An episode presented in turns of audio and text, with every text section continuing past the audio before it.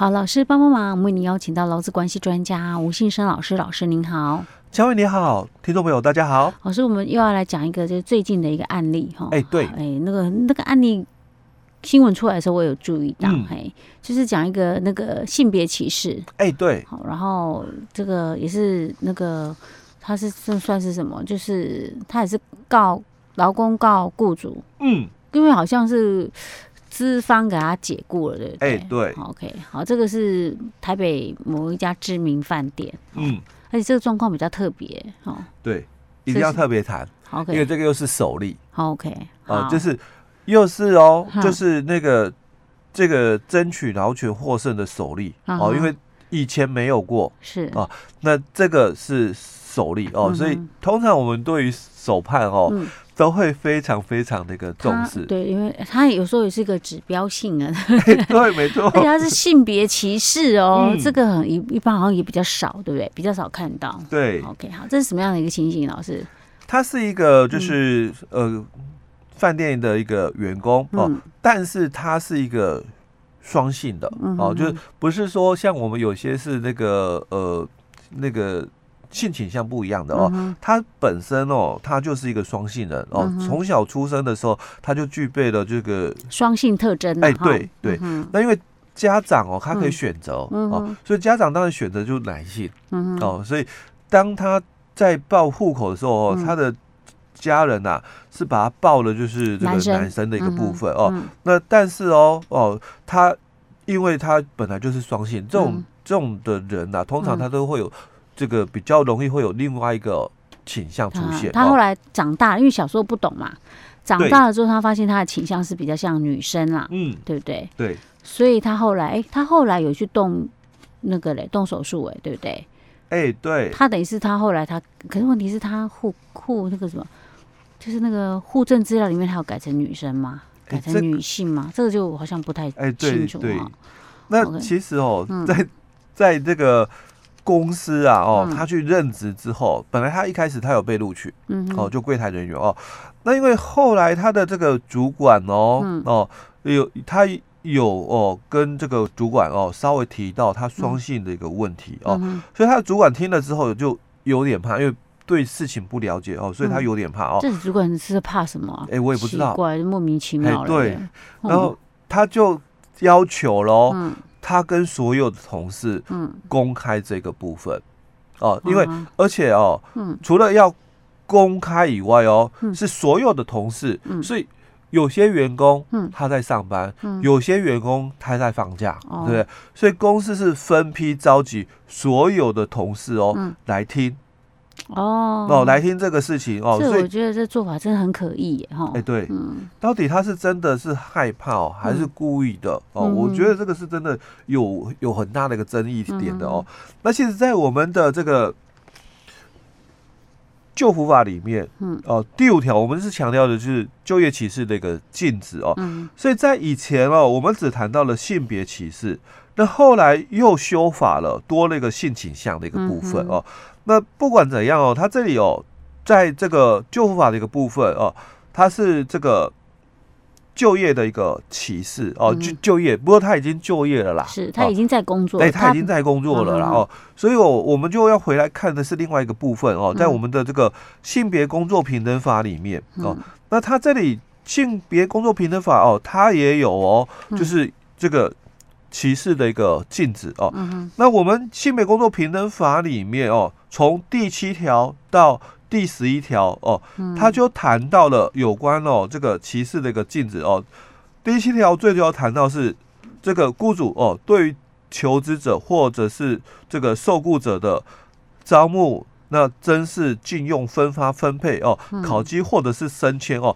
那不可以因为性别或性倾向而有所这个差别待遇。嗯，那我们的这个十二条哦，它是呃第八条了哦，它是谈到了哦，就是这个雇主哦为受雇者哦所举办的或者是所提供的教育训练或其他类似的一个活动哦，那你不可以因为哦性别或性倾向哦有差别待遇哦。那第九条哦，他就谈到了哦，那。这个雇主哦，为受雇者哦所举办的各种的这个或者提供的各种的福利措施哦，一样哦，不可以因为性别或性倾向哦，那有差别待遇哦。那第十条就谈到了对雇主哦，对受雇者的薪资的给付哦，那不可以因为性别或性倾向有差别待遇哦。那十一条是提到了的雇主对受雇者的退休、之前、离职、解雇，哎，不可以因为性别或性倾向那有差别的一个待遇哦。嗯、所以这里。刚好就是我们十一条所提到的哦。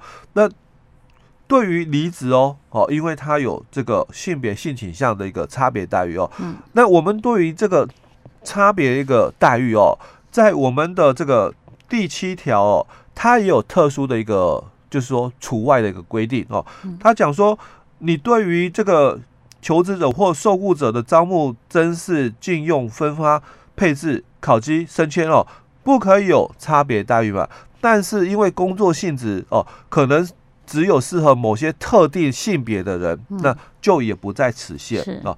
那一样哦，他也提到了，假如雇主哦，对于受雇者的这个薪资给付哦，第十条的一个部分哦，薪资给付哦，那本来是不可以因为性别或者性倾向那有差别待遇。嗯，但是如果是基于年资、奖惩、绩效，或者是其他哦非。性别或性倾向的因素的正当理由的话，也不在此限哦。好，但是我们回来我们这个新闻的一个问题哦，那它是属于属于我们所讲的十一条的一个部分哦，因为雇主对受雇者的退休、之前、离职及解雇哦，那不可以因为性别或性倾向哦，那有差别的一个待遇哦，所以他是不是在这一段哦有争议点哦？因为从新闻的一个讯息来看哦，嗯、那他是被公司哦给要求、哦、被迫公开哦，嗯、他的这个双性的一个部分、嗯、哦，那隔天哦，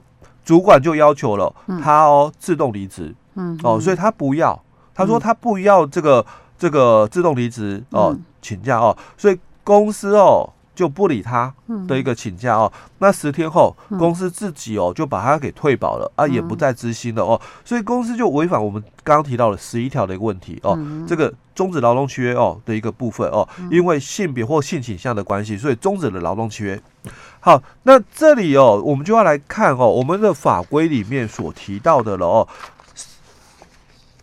十二条的一个部分哦，性别工作平等法十二条哦，它就提到了那。怎样的一个情形叫做性骚扰哦？嗯、那我们对于性骚扰哦有两个判定哦。第一个判定就是受雇者哦在执行职务的时候，任何人以性的一个要求，或者有具有性意味或性别歧视的言辞或行为，那对其造成敌意式哦、胁迫性或者是呃冒犯性的一个工作环境哦，那导致哦他的人格受损或者这个。影响工作表现，那这个是讲敌意式的这个工作环境哦。那第二个就谈到了哦，那雇主对于受雇者或求职者有明示或暗示性要求，或者是这个具有性意味或性别歧视的言辞或行为哦，作为这个劳务契约成立或存续变更等等升迁考绩这些的交换条件，这个叫交换式的性骚扰哦。所以我们的这个。新闻里面哦，这个饭店业者哦，他很明显了，就是存在了一个敌意式的工作环境的一个性骚扰的一个部分哦。好，所以依照我们性别工作平等法哦十三条的一个规定说，那你这个公司雇佣的员工人数哦超过了三十人以上的话，你就要去制定啊性骚扰的这个。防治措施、申诉以及惩戒办法哦，那要在工作场所里面公开揭示。好，那第二项又提到了，那雇主哦，在知悉哦有这个十二条的性骚扰，因为我们已经存在了第一次的这个性骚扰的一个部分哦。好，那雇主知悉哦有这么一个情形的时候，他要立刻哦去采取有效的这个纠正以及补救的一个措施啊。那我们的这个性别工作平等法哦，也对于哦雇主没有照规定哦，所以有一些的这个处罚哦。所以我们三十八条之一哦就谈到了，假如雇主违反第七条到第十一条的第一二项的话哦，那就会处三十万到一百五十万的一个罚款哦。所以刚好哦，我们刚刚提到了十一条的一个部分哦，就是这个雇主有没有他就是有要求他自愿离职哦，要求他离职哦，所以已经违反了，就是因为性别或性倾向哦，对于这个受雇者的这个离职哦有差别待遇哦，所以。我们三十八条谈到了哦哦，这个就罚三十到一百五十万啊。那第二个，雇主违反了十三条的第一项的后段，还有第二项规定的话，处十到五十万哦。所以十三条第一项的后段就是谈到了你要这个雇佣人数三十人以上，你要去定这个性骚扰的防治措施申诉惩戒办法哦。那公开揭示哦。那我们有没有三十人以上不知道哦，但是另外一个就是第二项的规定，就是雇主在知悉有这个敌意式的这个职场性骚扰的一个情况下，应该要采取哦有效的这个补救措施、纠正或者是补救措施。但很明显的哦，我们这个饭店业者也没有做到哦，所以他等于他可以罚他很多呢。哎，对，对不对？对，他那个第一第一个。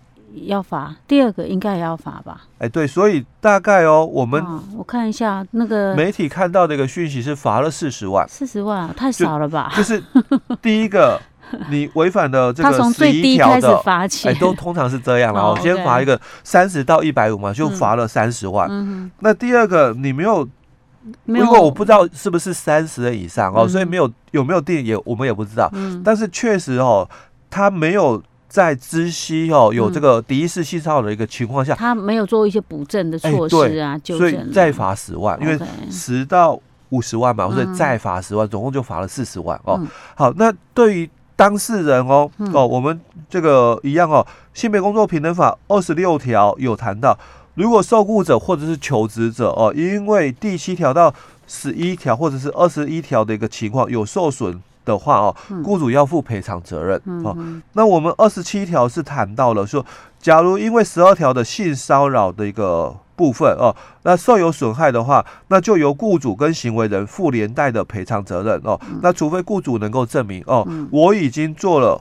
预防措施哦，那还是不免发生这样的一个情形，他才可以免责哦，不然的话，他也是要负连带赔偿责任。所以我们的这个媒体也谈到了哦，最后法官判决，这个主管跟公司哦哦要。连带赔偿给我们这个当事人二十万的一个部分，这个只是针对他的那个呃，就做做法不当部分，可是他没有讲说那个损害赔偿啊，违法解雇的部分他，哎，对，违法解雇也有哦，所以他也提到了哦，这个二十八条就谈到了哦，那因为这个雇主违反十三条第二项哦，所以我们刚刚讲十三条就是你性骚扰了，那你没有做出这个。补救措施嘛，那造成我的一个权益受损哦，一样雇主要负赔偿哦，嗯、所以我的劳动契约终止哦，这个是不对的。嗯，那我应该还是有雇佣关系哦，嗯、所以他也跟公司哦要求给付了薪资的一个问题哦，那这个部分哦。法官也判定了哦，要给付薪资哦，大概三万多块，因为当事人的请求金额哦就没有多久哦，他只要了一几个月的一个一两个月的一个部分而已，没有要求很高哦。那这个是他可以求偿的哦。那另外我们在这个性别工作平等法哦，这个二十九条的部分也谈到了，假如前面的二十六条、二十七条、二十八条的一个部分哦，受雇者哦虽然哦都没有。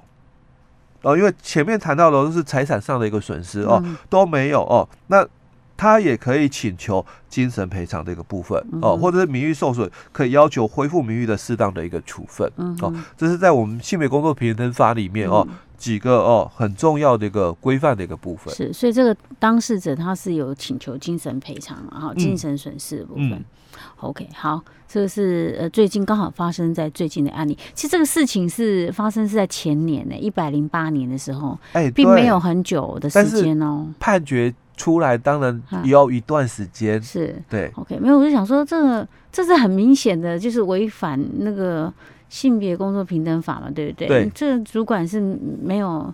不，没有那个，怎么没有那个 sense？嗯，真是很奇怪。敌意式的性骚扰哦，所以这个其实有些的这个一线主管哦很重要。我一直在宣导，就是说，其实人资人员他很辛苦，上课去了解了很多的这个劳工法律哦，但是他们的前线主管哦。可能对这一些规定不了解，是很了解，哦，所以还是会造成劳资纠纷。所以所以说要那个要常常做一些在职训练，哎，对，就是一些相关法令的一些在职训练。OK，好，老师，我们今天讲到这里。好。